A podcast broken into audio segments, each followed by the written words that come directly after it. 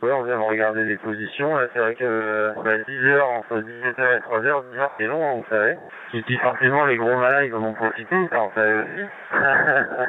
Donc voilà, bah oui, il y a un petit latéral qui est créé, mais bon, c'est pour l'instant, là, c'est plutôt pas trop mal. Là, nous, on a essayé de naviguer euh, du vent vers le but, et bon, la, la photo est pas trop mal. On est content, et puis bah, on est en tricor. euh.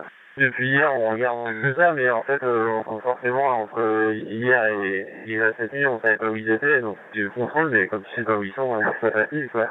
Euh, pour ça, on a essayé de faire un petit peu des euh, du bâbord majoritairement pour se rapprocher du but, parce que c'était, nous semblait le plus intelligent. Et puis un peu de tribord pour aller chercher la rotation, donc c'est pas mal, hein, ce qu'ils ont essayé de faire. Je pense que, on garde ça une belle avance, hein. Encore une fois, là, tant qu'on n'aura pas vraiment recroisé, euh, c'est encore un peu tôt de dire, hein. Si on recroise avec un peu de 10 000 d'avance sur eux, euh, oui, on pourra passer euh, une fin de journée un peu plus euh, tranquille, hein, ça c'est sûr. Alors local, je saurais pas te dire.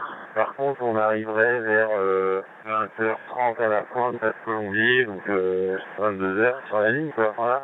Ça, on commence à rêver là, c'est sûr. Mais bon, faut rester concentré quand même, parce que j'ai souvenir il y a deux ans, ça s'était tout joué sur la fin, donc faut rester dessus, quoi. Donc c'est que les derniers quarts, là, fatigant quand même. Voilà.